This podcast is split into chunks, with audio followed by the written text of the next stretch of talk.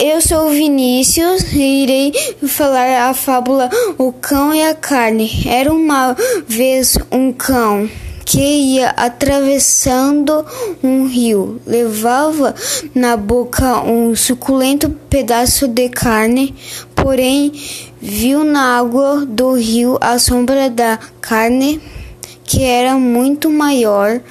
Prontamente ele largou seu pedaço de carne e mergulhou no rio para pegar o maior.